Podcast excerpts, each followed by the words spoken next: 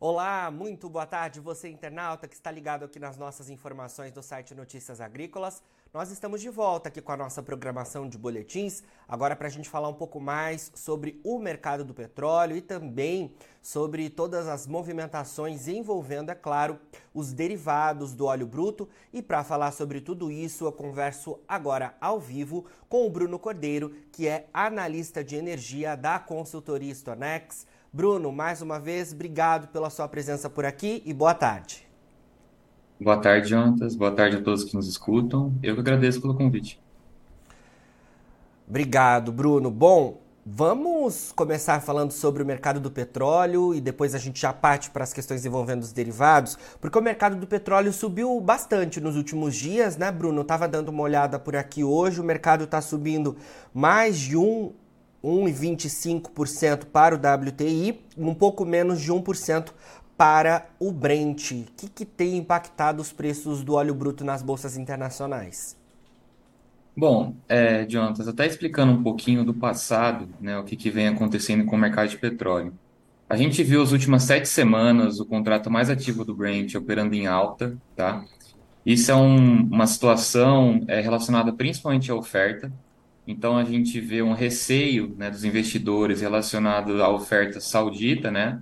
e russa, tá? Em meio aos recentes anúncios desses dois agentes, né? No caso da Arábia Saudita, houve um anúncio de redução de um milhão de barris por dia da sua produção entre julho a setembro, e a Rússia também um anúncio de redução de 500 mil barris por dia das suas exportações, tá? Uh, entre julho e agosto, e uma redução um pouquinho menor de 300 mil barris por dia em setembro. Esses dois fatores, eles causaram uma certa preocupação né, em relação à oferta global, dado que esses dois países né, eles se apresentam como o segundo e o terceiro maior produtor do mundo, apenas atrás dos Estados Unidos. Nos Estados Unidos, o que vem preocupando são os estoques. Tá? Entre julho até meados de agosto, a gente viu uma redução aí próxima a 18 milhões de barris dos estoques. Tá? Inclusive, na, há duas semanas atrás, é, houve a maior queda semanal de estoques nos Estados Unidos na história. Tá? Então, foi um fator que trouxe mais uma preocupação adicional em relação à oferta global de petróleo. E nessa semana, né, a gente viu ontem é, os preços retraindo de uma forma acelerada, em meio à divulgação de novos indicadores é, da China do varejo e do setor imobiliário. Tá? Existe uma preocupação em relação a uma crise imobiliária na China, e que foi um fator que trouxe pressão aos preços ontem, né, que passaram a operar abaixo dos 85 dólares por barril.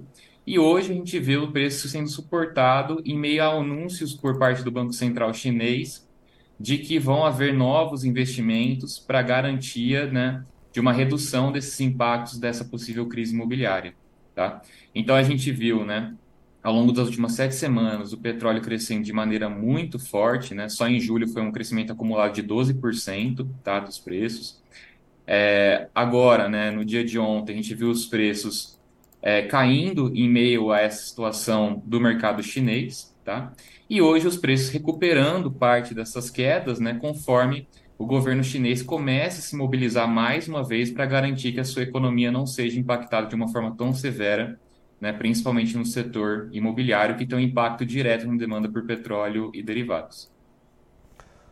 Ou seja, Bruno, temos aí é, variáveis que, claro, chamam a atenção, mas a gente vê uma mudança um pouco de cenário do que a gente acompanhava nos últimos tempos, é, porque tinha-se grandes preocupações, principalmente com a economia norte-americana, né? Me parece que esse cenário diminuiu um pouco e você trouxe esses fatores que se sobressaem mais nesse momento.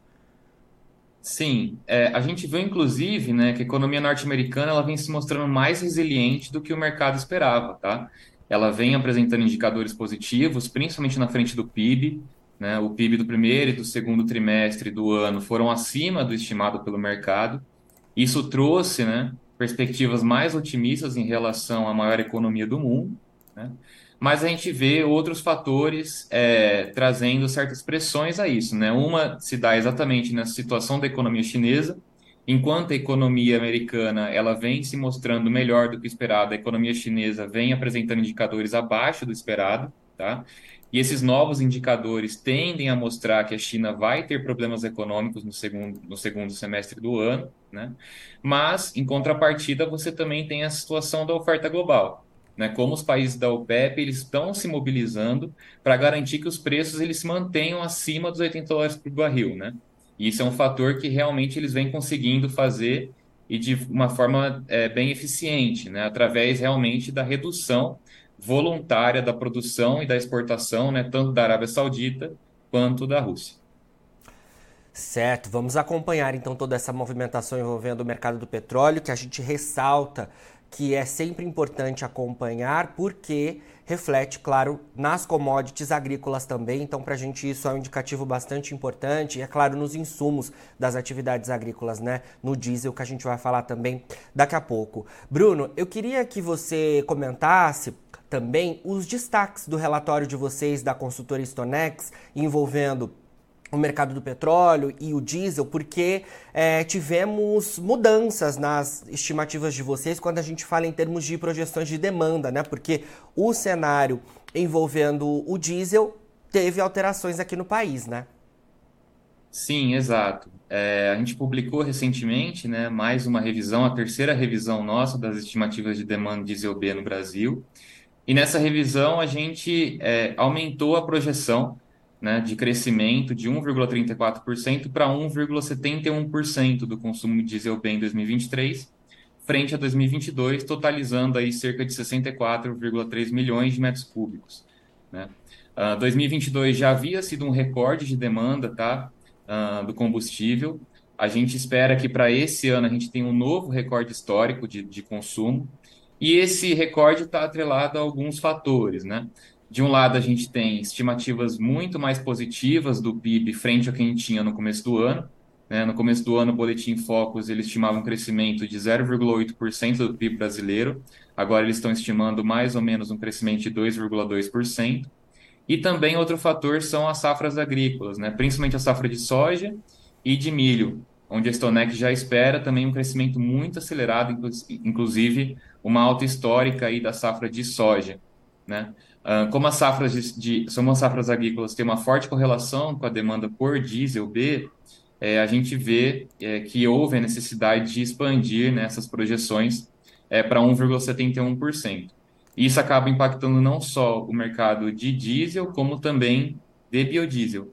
Né? A gente também expandiu aí as nossas estimativas do biodiesel uh, para 7,4 milhões de metros cúbicos, então um aumento de 17,1% em relação ao ano passado. E está atrelado tanto à perspectiva de uma demanda maior por diesel B, né, como também a recente mudança das misturas de B10 para o B12. Né? Então, agora o diesel B passa a contar com 12% de biodiesel, até abril era 10%, e isso é um fator também que influenciou nesse crescimento da demanda por, diesel, por biodiesel. Certo, questões que a gente deve acompanhar aí. Eu aproveito também, diante desses dados que você trouxe, Bruno, para te perguntar sobre uma preocupação que tem sido latente mais recentemente, que envolve é, os temores com desabastecimento aqui no país. Qual, qual é a visão da consultoria Stonex em relação a esse cenário? Há possibilidade de, de a gente ter é, risco de desabastecimento de diesel aqui no país com essa demanda é, tão elevada que vocês trouxeram nesse relatório? Então, como a gente vem falando, né, a perspectiva segue de uma demanda bem aquecida por diesel, né, a maior demanda da, da, da história né, no Brasil. No entanto, a gente não enxerga um risco de desabastecimento geral. Né? O que a gente vem observando é que a tanto a NP quanto a Petrobras elas sempre monitoraram de perto né, o fornecimento é, desse combustível, combustível mais consumido no Brasil. Né?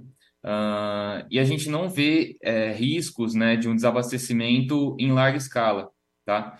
É, na realidade, inclusive, esses recentes reajustes da Petrobras, né, de 80 cent... 78 centavos para o diesel, né, o diesel A vendido para as distribuidoras, é, foi um fator, inclusive, que reduziu um pouco esse receio. Né? Ainda há um espaço aí para novos reajustes, né?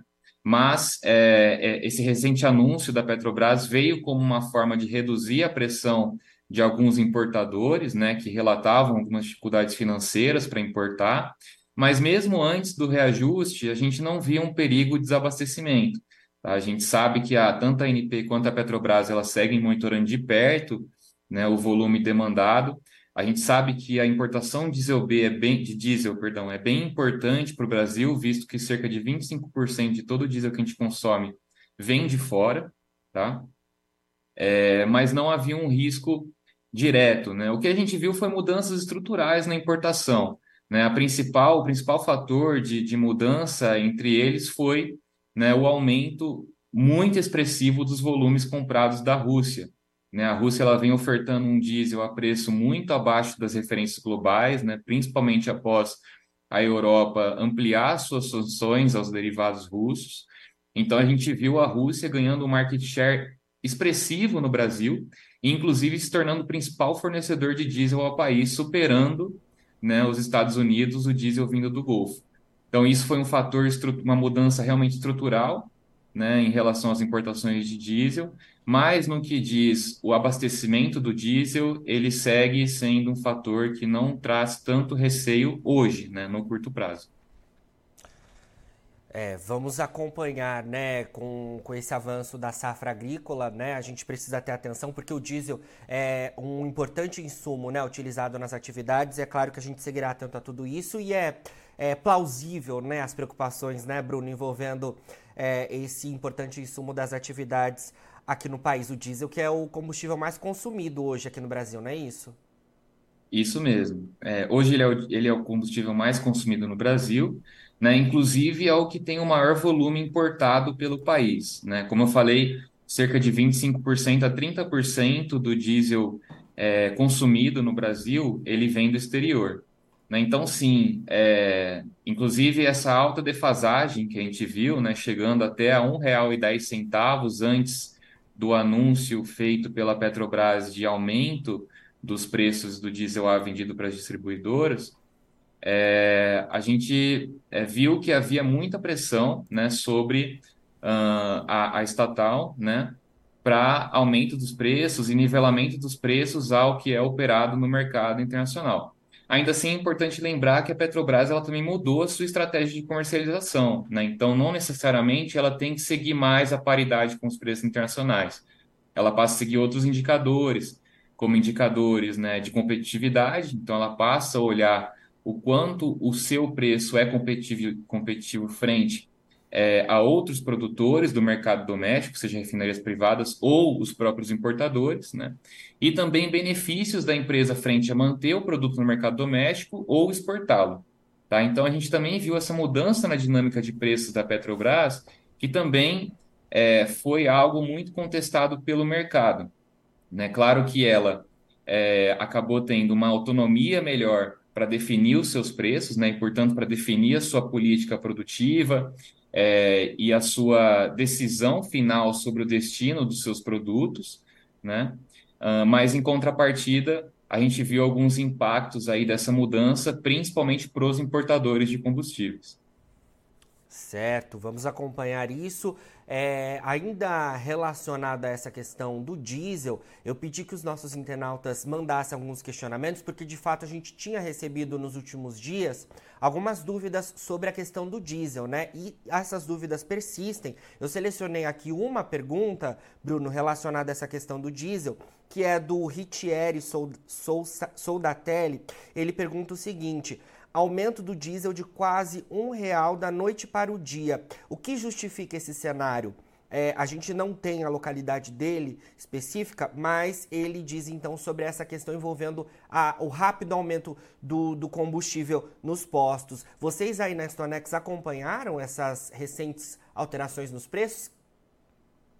Então, é, o que a gente observou, inclusive a gente adicionou no nosso relatório, né, é que não houve mudanças nos preços do diesel B vendido é, nos postos em julho no estado de São Paulo. Né? Então, se a gente olha o estado de São Paulo, na verdade houve queda próxima a 3% nos preços de venda tá? do diesel B. O que pode ter ocorrido né, em algumas regiões no Brasil, isso pode ter acontecido de fato, é um repasse dos custos adicionais desses importadores é, para o consumidor final. Né? Então, como eu falei, o que que, o que estava acontecendo, né? A gente chegou numa situação em que os preços eles estavam defasados quase R$ 1,10 frente ao mercado internacional, né, os preços de venda da Petrobras, e isso pode ter refletido em maiores custos para os importadores, tá? que para não tomar um prejuízo passaram a repassaram né, esse custo aí para o consumidor final. Isso é um fator que pode ter acontecido, né, dentre outros diversos fatores que a gente observa é, no mercado. Claro que, não sabendo a localidade exata, né, a gente realmente tem que estudar a região e o local em que foi observada essa alta, né, como o internauta trouxe. É, mas essa pode ser uma das justificativas, tá? Em regiões que você tem uma menor disponibilidade do produto produzido pela Petrobras e também uma menor disponibilidade do produto importado, a gente tem custos maiores de transporte e uma menor oferta também. Tá? E dentro dessa menor oferta, você pode ter realmente um crescimento dos preços, né? um repasse maior desses preços ao consumidor final. Certo. Bruno, vamos avançar em um tópico que você já mencionou, que foi o recente reajuste de preço nas refinarias por parte da Petrobras envolvendo a gasolina, né? Eu queria saber é, se nas análises de vocês da Stonex vocês já verificaram se essa alta que nós tivemos ela já foi toda repassada quando a gente olha o cenário internacional ou ainda há alguma margem para novos ajustes, vide principalmente que o petróleo está subindo né, mais de 1% hoje. A Abicom, né, que é aí ligada aos importadores, ela inclusive divulgou é, nesta semana uma informação de que é, os preços ainda seguiriam abaixo dos internacionais. Eu queria saber a visão de vocês aí da Stonex em relação a esse cenário de paridade. É, a gente viu essa expansão dos preços aí, né, próxima a 40 centavos no caso da gasolina e 80 centavos para o diesel. É, são altas expressivas, né? é, mas de fato ainda abaixo do que é necessário né, para garantia da paridade com os preços. Tá? Nas estimativas da StoneX, até o final dessa manhã, ainda havia espaço para uma expansão de 36 centavos para o diesel e de 13 centavos para a gasolina. É, mas é importante lembrar, né, Jonatas, mais uma vez, que a Petrobras não necessariamente ela tem que seguir a PPI, né, exatamente porque ela mudou a política dela, a estratégia de comercialização dela, adotando outros indicadores para além do PPI para definição dos preços dos seus produtos. Né? Então, é, é, um fator que realmente a gente observa uma defasagem tá, frente aos preços do mercado internacional. Isso acaba tendo um impacto financeiro para alguns importadores, né? Pode até haver aí uma maior concentração de mercado, visto que os é, importadores maiores eles conseguem fazer uma ponderação melhor, inclusive com o que eles compram lá fora e o que eles compram aqui dentro, tá? Para fazer a distribuição do combustível. Então, pode ter como efeito também uma maior concentração de mercado, essa maior defasagem dos preços, tá? Uh, mas, de novo, né? A Petrobras, como ela anunciou alguns meses atrás, ela mudou a, a, a política dela, né, a, a, estratégia de comercialização dela, e agora ela realmente tem uma maior autonomia né, no controle dos seus preços, para além né, da definição deles a partir da, da paridade com os preços internacionais. Isso traz uma maior imprevisibilidade sobre é, os preços da, da companhia, né, exatamente porque ela não explicou de uma forma mais é, previsível né, como seria a, a nova metodologia de preços. Então, a gente observa que ela acaba seguindo também um pouco da PPI frente é, à situação de alta defasagem, como a gente observou aí é, nas últimas semanas, né? Mas realmente essa questão de adoção da nova estratégia, ela veio sem uma nova metodologia clara para o mercado. Né? Então, hoje o mercado tem um pouco de dificuldade em entender quais são os próximos passos da Petrobras em relação à definição dos seus preços. Claro, diversas dúvidas aí que a gente vai acompanhando, né, Bruno, relacionada à questão da nova política da Petrobras e a gente seguirá vendo os impactos disso, né, nos preços e as movimentações envolvendo os repasses. Obrigado pela sua entrevista mais uma vez aqui com a gente no Notícias Agrícolas. Bruno. Eu que agradeço e desejo uma ótima semana a todos. Boa semana. E você, internauta, continue ligado, porque a gente segue aqui no Notícias Agrícolas com mais boletins ao vivo. Fica por aí, a gente se vê.